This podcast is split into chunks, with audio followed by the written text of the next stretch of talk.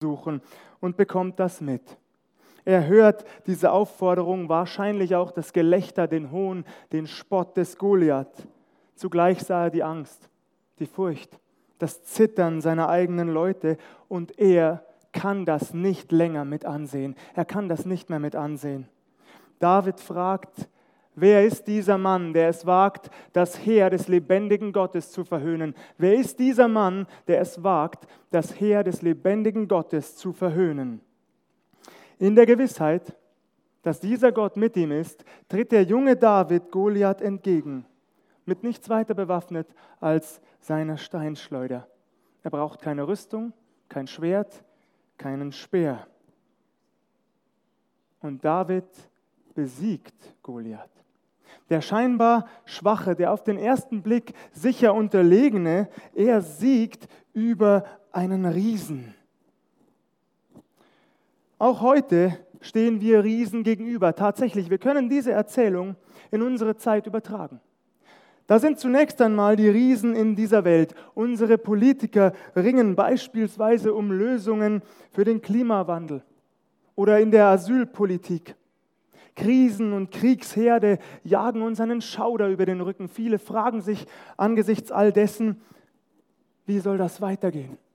Was wird bloß werden? Wo soll all das noch hinführen auf dieser Welt? Was uns vermutlich mehr oder sogar am meisten Sorgen bereitet, das sind jedoch die Riesen in unserem eigenen Leben. Habe ich recht? Das kann beispielsweise der Riese des Erfolgsdrucks oder der Überforderung am Arbeitsplatz sein. Beides kann zu Depressionen oder Burnout führen. Tatsächlich, sehr verehrte Gäste, psychische Erkrankungen sind mittlerweile die zweithäufigste Krankheitsursache in unserem Land. Schätzungen zufolge leiden deutschlandweit zwischen zwei und vier Millionen Menschen darunter, Tendenz bedauerlicherweise steigend. Denn in unserer Gesellschaft wird uns suggeriert, man müsse es zu etwas bringen, etwas leisten, stets besser sein als alle anderen. Bereits Mütter von Kleinkindern eifern darum, wessen Kind das am besten entwickelte ist. Ich weiß nicht, ob Sie so etwas schon einmal mitbekommen haben. Mein Kind hat bereits mit zehn Monaten seine ersten Schrittchen getan. Was? Erst mit zehn Monaten? Wenn ich so etwas beobachte, dann schüttele ich nur den Kopf, meistens in Gedanken. Schließlich möchte ich keinen Ärger mit den Müttern der späteren Nobelpreisträger riskieren. Tatsache, sehr verehrte Gäste, ist, Tatsache ist, der Leistungsdruck beginnt immer früher und er endet für immer mehr Menschen in einer gesundheitlichen Katastrophe. Manchmal weiß man nicht, ob man lachen oder weinen soll. Zahlreiche Menschen in diesem Land, hier in der Bundesrepublik Deutschland, denen es sowohl materiell als auch finanziell gut geht, werden krank, weil sie glauben, es müsse ihnen noch besser gehen. Absurd, nicht wahr? Vollkommen absurd. Doch solange mein Kollege in der Unternehmenshierarchie höher steht als ich, gebe ich nicht auf. Solange mein Nachbar das schnellere Auto fährt, heißt es für mich, die Karriereleiter höher zu erklimmen. Die Krankheit der Gier und der Wahn des immer mehr, das hat für viele den Verlust ihrer Gesundheit zur Folge. Das ist der Riese des Erfolgsdrucks oder der Überforderung und seine möglichen Konsequenzen, vielleicht ja auch in ihrem Leben. Oder ist genau das Gegenteil der Fall? Der Riese der Arbeitslosigkeit steht ihnen gegenüber. Seit langer Zeit verhöhnt er sie. Er spuckt ihnen seinen Spott entgegen. Er lacht ihnen mitten ins Gesicht. Sie wollen ja arbeiten. Sie bemühen sich um eine Stelle. Sie tun alles Erdenkliche dafür. Aber erhalten nur Absagen. Der Riese der Arbeitslosigkeit, der ist meist nicht allein, im Gegenteil, er hat Verbündete, von denen einige teilweise größer und mächtiger sind als er selbst. Der Riese des Geldmangels, der materiellen Not, der Riese der Frustration, der Hoffnungslosigkeit, ja sogar der Verzweiflung, der Riese des Alkohols.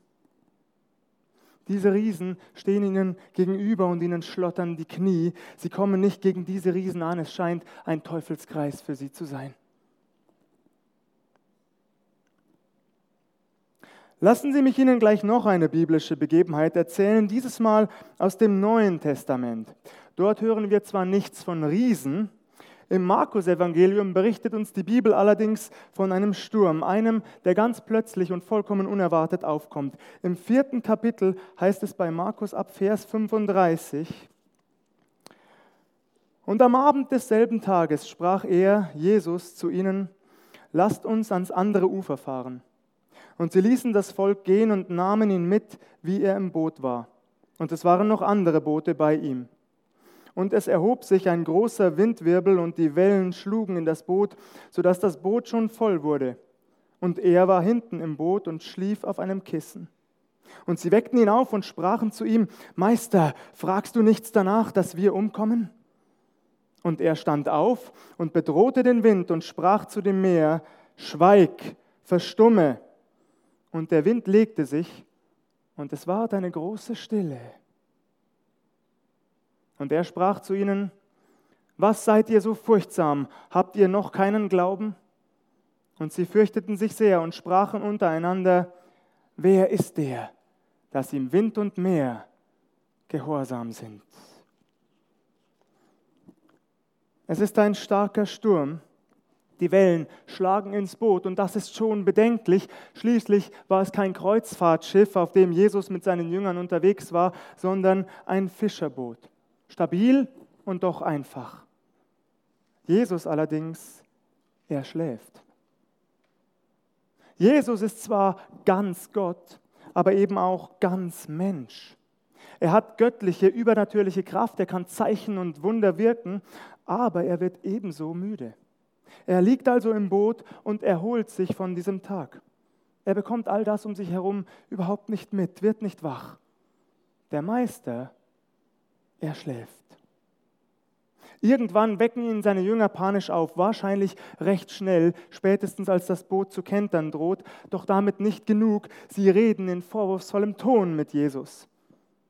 Meister, fragst du nichts danach, dass wir umkommen? Ist dir etwa egal, dass wir hier sterben? Kümmert dich das nicht? Kümmert dich das nicht? Sollten wir die Jünger nicht ein wenig in Schutz nehmen? Jemand, der panisch vor Angst ist, reagiert doch nicht immer so, wie er es sollte, nicht wahr? Er hält sich nicht an den Knigge oder sonstige erlernte Verhaltensregeln. Entschuldige die Störung, Jesus, äh, wenn du ausgeschlafen hast, dann komm uns doch bitte zu Hilfe. Wir gehen, gehen gerade unter, aber mach dir keinen Druck deshalb. So würde keiner von uns reagieren, nicht wahr? Und das ist ganz menschlich. Wenn in einem Gebäude ein Feuer ausbricht, dann will jeder so schnell wie möglich hinaus. Das heißt aber unter Umständen leider auch, dass nicht jeder freundlich und zuvorkommend die Tür aufhält. Bitte nach Ihnen. Nein, in einer solchen Situation ist sich jeder selbst der Nächste, da wird womöglich geschubst und gerangelt. Wie auch immer, die Jünger haben panische Angst. Sie wollen nicht sterben. Nicht so, nicht hier. In mir stieg beim Lesen des Textes die Frage auf, haben Sie einen solchen Sturm etwa noch nie zuvor erlebt? Immerhin waren einige von ihnen Fischer, auf dem See verdienten sie sich ihr täglich Brot, sie wussten doch wohl, welche Winde es gab, welche Gefahren auf sie zukommen konnten, welche Windgeschwindigkeiten möglich waren, welche Stürme. Hier allerdings werden sie offensichtlich derart überrascht, dass sie mit ihrem Latein schnell am Ende sind, wie man so sagt. Sie wissen nicht mehr weiter, also wecken sie Jesus rüde auf. Wir erfahren nicht, ob Jesus sofort hellwach war oder sich zunächst müde die Augen reibt. Es heißt ganz sachlich, und er stand auf. Und er stand auf und bedrohte den Wind und sprach zu dem Meer, Schweig und verstumme. Jesus tritt dem Sturm in göttlicher Kraft und Autorität entgegen mit einer Macht, die nur Gott selbst hat. Die Naturgewalten gehorchen ihm auf der Stelle. Auf der Stelle. Sofort kehrt eine große Stille ein. Ein Befehl des Herrn Jesus Christus genügt dafür. Angesichts dieser Macht fürchteten sich seine Jünger und sprachen untereinander, vermutlich flüsterten sie es sich ehrfurchtsvoll zu, Wer ist der, dass ihm Wind und Meer gehorsam sind? Wissen Sie, was ich spannend fand? Jesus rügt seine Jünger anschließend nicht dafür, dass sie in, einer, in, ihrer Furcht respektlos mit ihm gesprochen haben, sondern stattdessen für ihren kleinen Glauben. So oft waren sie bereits Zeugen seiner göttlichen Macht geworden, so viele Heilungen, so viele Wunder hatten sie bereits erlebt. Dennoch geraten sie hier auf dem See in Panik. Und noch etwas hatten sie offensichtlich noch nicht verstanden, nämlich dass Jesus einen Auftrag vor sich hatte, eine Aufgabe zu erfüllen. Nicht für sich selbst, sondern für jeden von uns hier. Für sie und mich. Und nichts und niemand konnte daran etwas verändern. Kein Wind, kein Sturm, keine Wellen. Nichts und niemand konnte Jesus von dem Weg abbringen, von seinem Weg ans Kreuz, an dem er für unser aller Schuld starb an dem er unsere Lasten trägt, unseren Schmerz. Er trägt all das aus lauter Liebe zu Ihnen und zu mir. Aus lauter Liebe. Deshalb dürfen wir die Geschichte allerdings auch nicht missverstehen, von Anfang an nicht, nach dem Motto, solange Jesus nur mit dem Boot unseres Lebens sitzt, passiert uns nie etwas Schlimmes. Schön wäre es, aber so ist diese Geschichte definitiv nicht gemeint. Selbst wenn wir Jesus nachfolgen, wird immer wieder Wasser unser Lebensboot füllen. Immer wieder werden wir vor Riesen in unserem Leben stehen, von denen ich zu Beginn gesprochen habe. An dieser Stelle verknüpfe ich die beiden Geschichten miteinander. Doch eines gilt, eines steht unumstößlich fest. Wer Jesus nachfolgt, hat ihn immer an seiner Seite. Das gilt. Wer Jesus nachfolgt, hat ihn immer an seiner Seite. Daran lässt sich nicht rütteln. Ich frage Sie ganz frei heraus, tobt gerade ein Sturm in Ihnen oder um Sie herum? Die Wellen schlagen über ihrem Lebensboot zusammen und ertränken ihren Alltag in Kummer und Sorgen, in Nöten, Ängsten, Problemen. Sie wissen nicht, wie sie die nächste Welle überleben sollen. Sie sehen sie bereits auf sich zurollen und können doch nichts dagegen tun. Oder sehen sie einen der Riesen auf sich zukommen. Sie haben dabei das Gefühl, allein und ohnmächtig zu sein, verloren, hoffnungslos stehen sie diesem Riesen gegenüber, welchem auch immer. Mit Jesus rechnen sie allerdings schon längst nicht mehr. Vielleicht haben sie bis heute noch nie an ihn geglaubt. Bestenfalls, so denkt er, so denken sie, schläft er oder er existiert überhaupt nicht. Vielleicht halten Sie das für wahrscheinlicher. Nein, nein, ich muss mir schon selbst helfen. Das reden Sie sich ein und wissen zugleich, dass es ein schier aussichtsloser Kampf ist, dass Sie alleine nicht gegen die Riesen Ihres Alltags ankommen oder das Wasser aus Ihrem Lebensboot schöpfen können an Jesus glauben, das können sie dennoch nicht. Sie wollen es nämlich nicht mehr, sie wollen es nicht mehr. Sie sträuben sich dagegen, dafür haben sie zu viel Schlechtes mit der Kirche erlebt. Pfarrer haben sie enttäuscht. Sollte das der Fall sein, sehr verehrte Gäste, bete ich dafür, dass Sie den fatalen Fehler in Ihrer Argumentation bemerken. Es geht nämlich nicht darum, es geht nicht darum, was Sie mit der Kirche oder mit Pfarrern erlebt haben. Es geht nicht um ihre Enttäuschungen mit einer menschlichen Institution. Es geht einzig und allein darum, ob Jesus Christus lebt. Es geht nur darum, ob Jesus Christus lebt, ob er wahrhaftig der Sohn Gottes ist und ob sie sich von ihm helfen lassen wollen. Nicht von einem Pfarrer, nicht von einer Kirche, von Jesus Christus selbst. Das ist die Frage.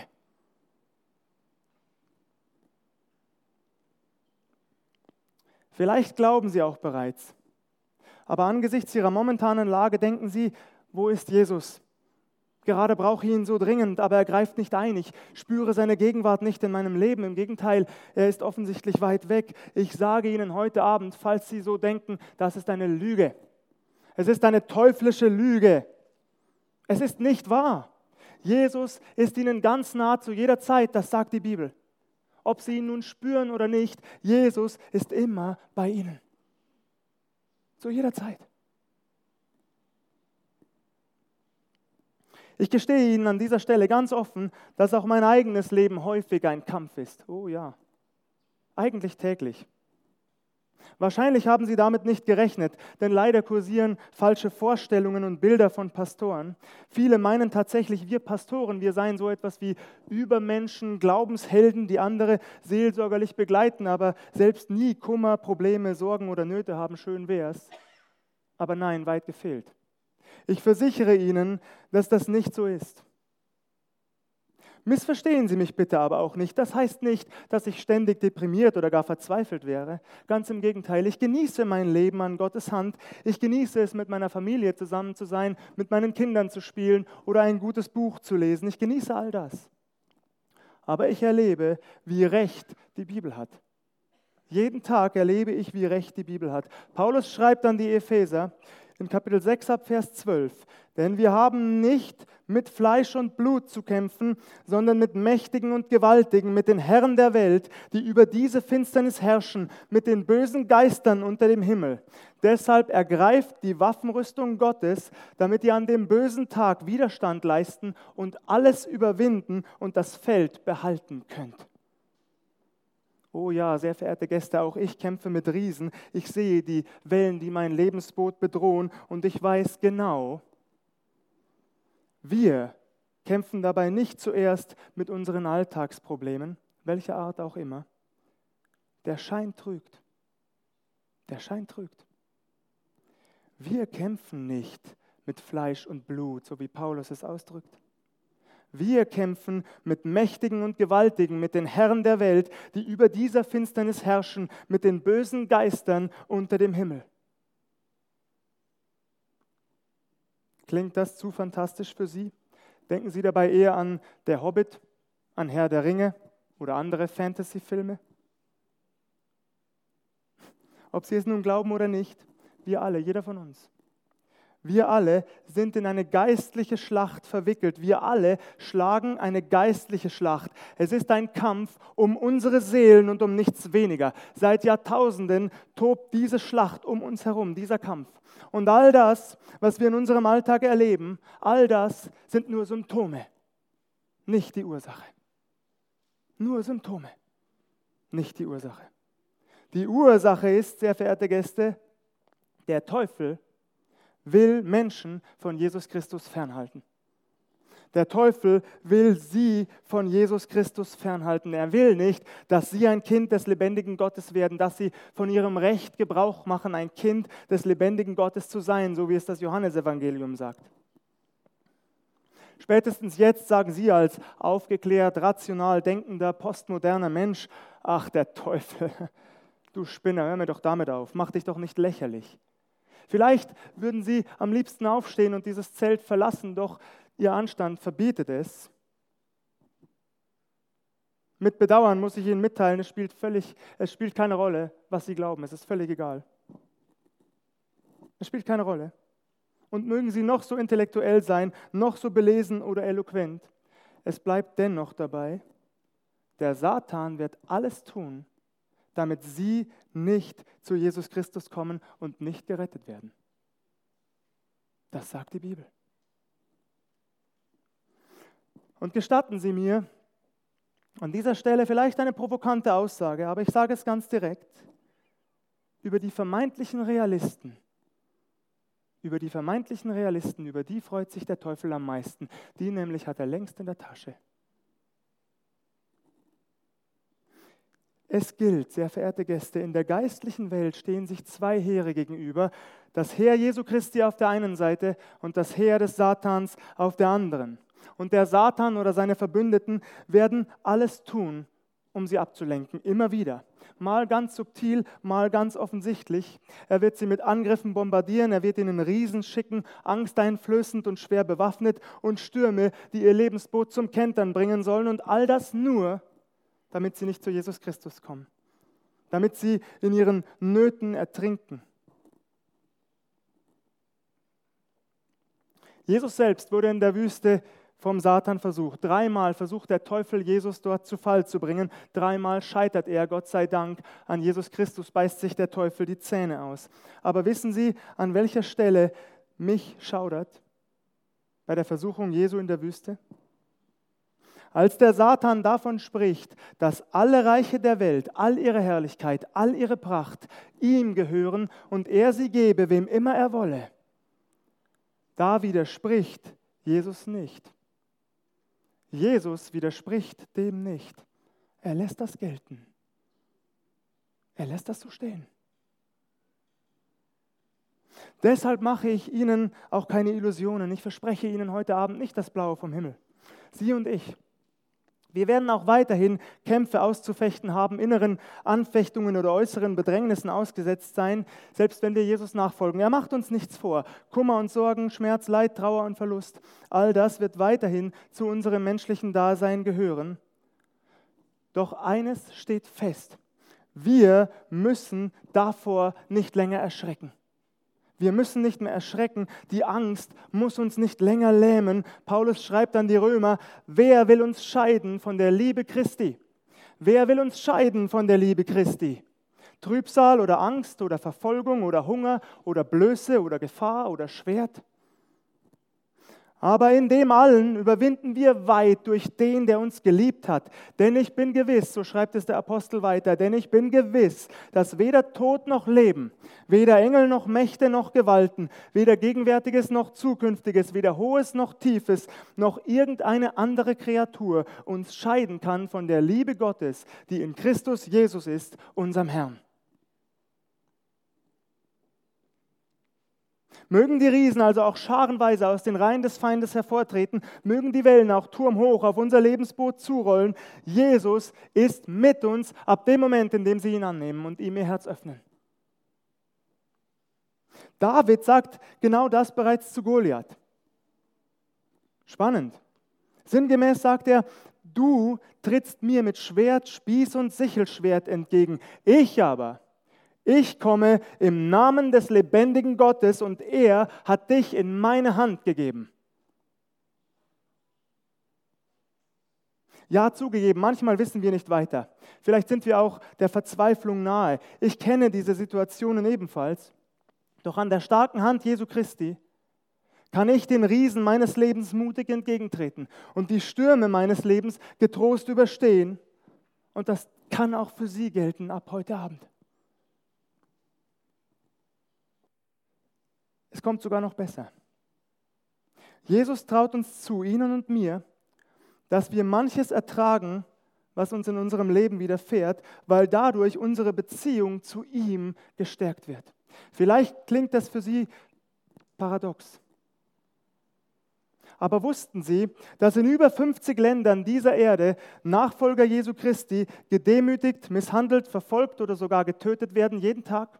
Das geschieht jeden Tag auf dieser Welt. Wussten Sie das?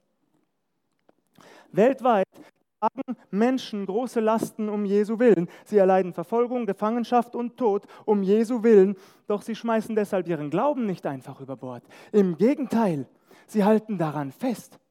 Auch angesichts des Leides, sie können all das tragen, weil sie eines ganz genau wissen in ihrem Herzen, dass es nichts Besseres in diesem Leben und auf dieser Welt für sie gibt, als Jesus Christus, den Auferstandenen. Sie können all das tragen, weil sie wissen, dass dieser auferstandene Jesus Christus immer an ihrer Seite ist. In allem, was kommt. Und genau das kann auch uns gelten. Das heißt, so wie Sie hier sitzen, Sie müssen nicht länger mit Ihrem Kummer und Ihren Sorgen allein sein. Sie müssen nicht länger damit alleine sein. Auch ich muss es nicht. Gelobt sei der lebendige Gott dafür. Wir müssen nicht länger alleine sein. Die Bibel sagt, das ist eine Aussage Gottes, eigentlich an das Volk Israel gerichtet, aber ich bin überzeugt davon, dass das auch heute noch gilt. Und nun spricht der Herr, der dich geschaffen hat, Jakob, und dich gemacht hat, Israel, fürchte dich nicht, denn ich habe dich erlöst, ich habe dich bei deinem Namen gerufen, du bist mein. Wenn du durch Wasser gehst, will ich bei dir sein, und wenn du durch Ströme gehst, sollen sie dich nicht ersäufen. Wenn du ins Feuer gehst, wirst du nicht brennen, und die Flamme wird dich nicht versengen, denn ich bin der Herr, dein Gott, der Heilige Israels, dein Heiland. Ja, ich glaube, das gilt, und ich erlebe jeden Tag, wie viel Kraft der Herr mir zur Verfügung stellt. Ich erlebe es immer wieder, wie er die Stürme in mir stillt, dass es plötzlich ganz leise wird. Ganz leise. Dass der Friede Gottes, der höher ist als alle Vernunft, wie es hier heißt im Wort Gottes, mein Herz und meine Sinne in Christus Jesus bewahrt. Und ich kann ganz ruhig werden in ihm und durch ihn. Dieses Wort gilt unerschütterlich. Es steht felsenfest. An anderer Stelle heißt es im ersten Korintherbrief, bisher hat euch aber Gott ist treu, der euch nicht versuchen lässt über eure Kraft, sondern macht, dass die Versuchung so ein Ende nimmt, dass ihr es Das bedeutet, Jesus Christus hat noch heute über alles die Macht. Über jeden Riesen, der sich uns in den Weg stellt, über jeden Sturm, der aufkommt. Jesus hat Macht über den Riesen des Alkoholismus. Machen wir es ruhig konkret. Jesus hat Macht über den Riesen der Hoffnungslosigkeit. Jesus hat Macht über den Riesen des Erfolgsdrucks. Jesus hat Macht darüber.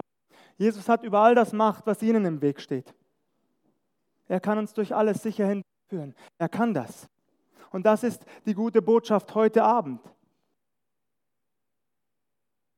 ist auf mir, weil er mich gesalbt hat und gesandt zu verkündigen das Evangelium den Armen, zu predigen den Gefangenen, dass sie frei sein sollen und den Blinden, dass sie sehen sollen und die Zerschlagenen zu entlassen in die Freiheit und zu verkündigen das Gnadenjahr des Herrn. Vielleicht hält manch einer von Ihnen das für naiv, was Sie jetzt gehört haben, diese Aussage Jesu oder auch das, was ich gesagt habe. Schade, denn dann werden sie nie erleben, ob es wahr ist. Niemals. Da nehme ich Jesus doch lieber beim Wort. Und ich betone es, Jesus ist an ihrer Seite und er kann sie sogar frei machen von ihren Sorgen, von ihren Ängsten, von ihrem Kummer, von dem, was sie belastet. Die Bibel sagt, der Herr ist der Geist, wo aber der Geist des Herrn ist, da ist Freiheit. Und Jesus selbst sagt, ihr werdet die Wahrheit erkennen er selbst ist die Wahrheit und die Wahrheit wird euch frei machen. Die Wahrheit macht uns frei. Nun würden Sie das ja gerne glauben, Sie würden es so gerne glauben, aber es fällt Ihnen schwer. Etwas hält Sie zurück, das anzunehmen, darauf zu vertrauen, vielleicht die Angst, doch enttäuscht zu werden. Ich lade Sie ein, sagen Sie es erst recht. Tatsächlich sagen Sie es erst recht. Jesus, ich übergebe dir hier und heute das Steuerrad in meinem Lebensboot. Du sollst allein mein König sein und keine Sorge, keine Angst, keines meiner Probleme hat das Recht, mich zu knechten und zu unterdrücken. Und ich sage Ihnen, hören Sie auf seine Stimme, lassen Sie den Auferstandenen zu Ihnen sprechen, direkt in Ihren Alltag hinein, den allmächtigen, lebendigen Gott. Lassen Sie ihn sprechen zu dem Sturm, der in Ihnen tobt. Hören Sie auf seine Stimme. Es ist dieselbe Stimme von damals die dem Wind und den Wellen Einhalt gebot, die Stimme, die auch heute noch mit Vollmacht und göttlicher Autorität gebietet. Schweig und verstumme. Wenn sich die Riesen ihres Lebens ab sofort vor ihnen erheben, dann lade ich sie ein, sehen sie auf Jesus Christus und auf sonst nichts. Sehen Sie auf Jesus Christus und auf sonst nichts. Er will Ihnen beistehen und wissen Sie weshalb? Weil Sie ihm wichtig sind, jeder hier, und weil er Sie von ganzem Herzen liebt. Er hat alles für Sie geopfert am Kreuz auf Golgatha, weil er Sie so sehr liebt. Und nun bin ich beim letzten Riesen angelangt, den ich noch nennen möchte und den ich für den größten halte, den größten Riesen, dem übrigens jeder von uns in seinem Leben gegenübertreten muss. Es ist der Riese der eigenen Schuld. Der Riese, der ihnen mit der Last ihres Lebens vor der Nase herumfuchtelt, der sie damit aufzieht, sie spottend fragt, na, wie willst du dagegen ankommen? Gegen all dein Versagen, deine Fehler, deine Schuld. Wie willst du dagegen ankommen? Auch ich frage Sie heute Abend, sehr verehrte Gäste, allerdings nicht voller Hohn. Ich frage Sie, voller Liebe und mit tiefer Gewissheit im Herzen, dass sich das ändern kann. Was machen Sie mit dieser Last? Mit dieser Sündenlast, die Sie mit sich herumschleppen? Was machen Sie damit? Ja, manche leugnen sie, spielen sie herunter, vermutlich auch der ein oder andere hier im Zelt. Heutzutage begehen wir schließlich keine Sünden mehr, nicht wahr? Höchstens Kavaliersdelikte, ein Seitensprung. Das darf doch wohl vorkommen. Bei der Steuererklärung ein bisschen zu tricksen, zu betrügen, das macht doch jeder und tut dem Staat auch nicht weh. Hier und da eine kleine Notlüge, das macht uns doch noch längst nicht zu Sündern. Täuschen Sie sich bitte nicht. Täuschen Sie sich bitte nicht. Die Bibel sagt im Römerbrief, alle haben gesündigt und die Herrlichkeit Gottes verloren. Da ist nicht einer, der gerecht ist, nicht ein einziger. Völlig egal, ob sie nur einmal zu einer Notlüge gegriffen haben oder einen Menschen getötet. Es spielt in Gottes Augen keine Rolle. Das hat sie von ihm getrennt. Das hat sie getrennt von dem lebendigen Gott. Nun behaupte ich, die meisten nehmen diese Last durchaus wahr. Die meisten Menschen wissen durchaus um all die Schuld, all die Fehler in ihrem Leben, aber sie wissen bedauerlicherweise nicht, wohin damit. Ich sage Ihnen heute Abend, wohin? Dahin. An das Kreuz Jesu Christi. Bringen Sie die Last Ihres Lebens zu Jesus Christus am Kreuz. Bringen Sie alles zu ihm. Er trägt es für Sie und mich aus lauter Liebe. Er tut das aus lauter Liebe. Bleiben Sie bitte nicht länger allein damit. Reden Sie sich nicht länger ein, dass Sie mit diesem Riesen alleine fertig werden, ihn alleine überwältigen. Das schaffen Sie nicht. Niemals. So ausdauernd Sie auch kämpfen, diesem Riesen werden Sie immer unterliegen in Ihrem Leben. Denn nur Jesus Christus kann Ihnen all das abnehmen, was Sie belastet und was Sie quält. Nur Jesus. Nur er kein Glücksratgeber oder sonstiges. Nur Jesus kann all das Unfertige, Fehlerhafte, Schamvolle Ihres Lebens tragen. Nur er ist stark genug dafür. Bleiben Sie bitte nicht allein mit Ihrer Schuld. Das müssen Sie nicht. Gepriesen sei der Herr dafür. Sie müssen es nicht.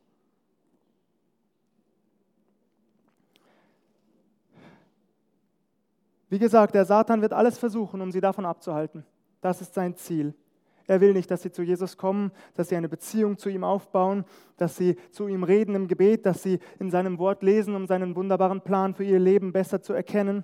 Er will uns stattdessen, der Teufel will uns knechten mit unserer Schuld.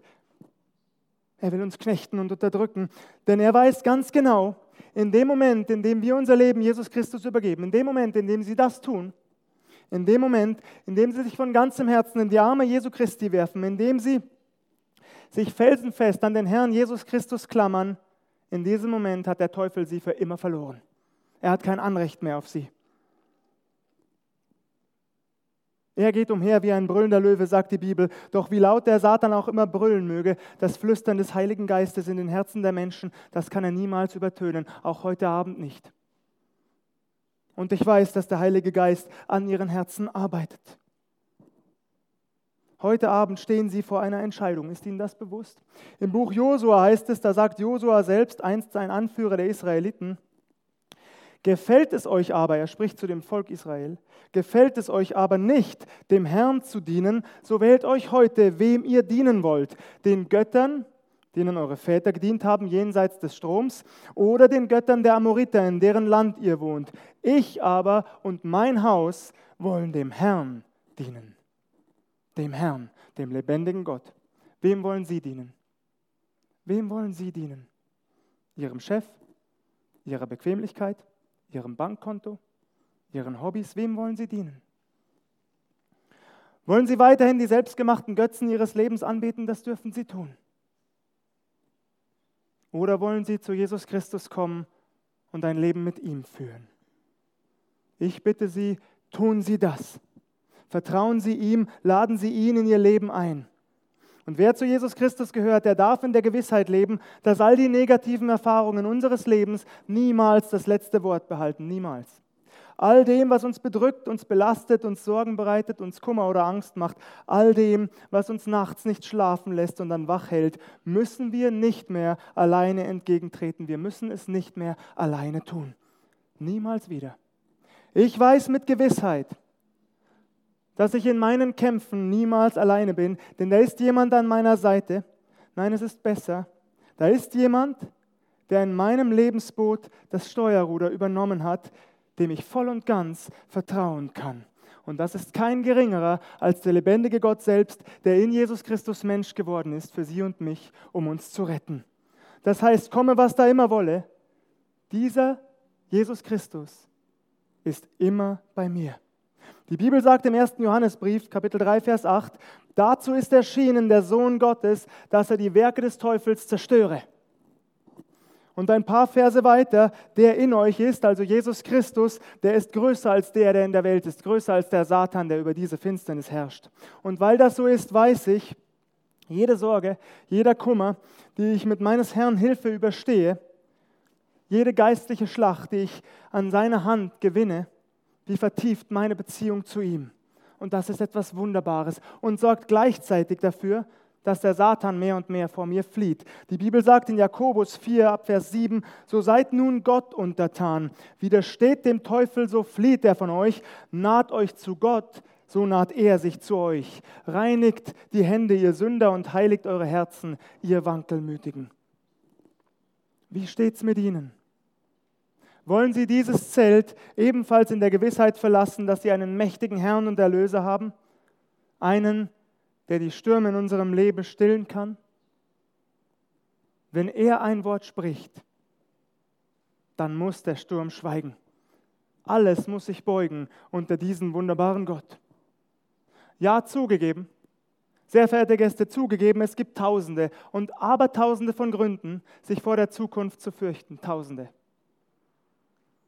Es gibt einen einzigen Grund, sich nicht vor ihr zu fürchten. Und das ist der Herr Jesus Christus, weil er heute noch lebt, weil er uns liebt und weil er mit uns sein will. Und dafür gebührt ihm alle Ehre.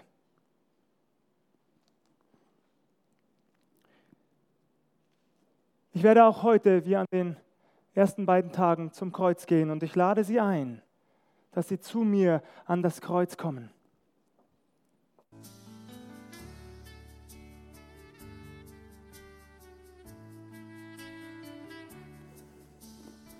Ich lade Sie ein, dass Sie Ihre Entscheidung heute für Jesus festmachen. Das ist öffentlich machen, vor aller Augen. Das ist nichts, wofür Sie sich schämen müssen. Ganz im Gegenteil. Das ist etwas Wunderbares, wenn Sie sagen, ja, Herr Jesus, ich will zu dir gehören, ich will dein Kind sein von heute an. Ich will dir nachfolgen, ich will dir dienen. Das ist etwas Wunderbares. Kommen Sie nach vorne, wenn Sie die Stimme des Heiligen Geistes in Ihrem Leben gehört haben. Jesus lädt Sie jetzt ein, zögern Sie nicht. Wenn Sie seine Stimme hören, dann kommen Sie jetzt. Verschieben Sie es nicht auf morgen. Tun Sie es heute. Jesus will der Herr Ihres Lebens sein. Und Sie haben das Recht, ein Kind dieses lebendigen, wunderbaren Gottes zu sein. Anschließend werde ich ein Gebet sprechen. Ich werde Satz für Satz vorsprechen und Sie sind eingeladen, es laut und deutlich, Satz für Satz mit mir zu beten. Denn die Bibel sagt, denn wenn du mit deinem Munde bekennst, dass Jesus Christus der Herr ist und glaubst in deinem Herzen, dass Gott ihn von den Toten auferweckt hat, so wirst du gerettet. Doch auch wenn Sie jetzt nicht nach vorne zum Kreuz gekommen sind, dürfen Sie dieses Gebet mitsprechen. Es wird auch vorne eingeblendet, entweder laut oder leise. Schön, dass Sie da sind. Ich lade Sie ein, sprechen Sie mir nach. Jesus, ich danke dir, dass du mich liebst. Ich öffne dir die Tür meines Herzens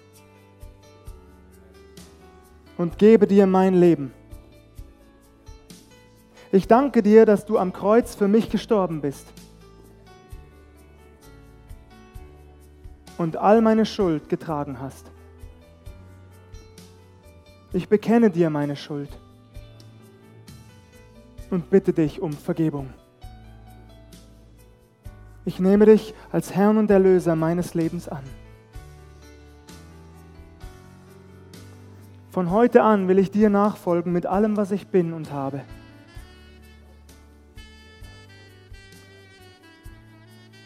Danke, dass ich jetzt ganz zu dir gehöre. Danke, dass ich dein Kind sein darf. Amen. Bleiben Sie hier.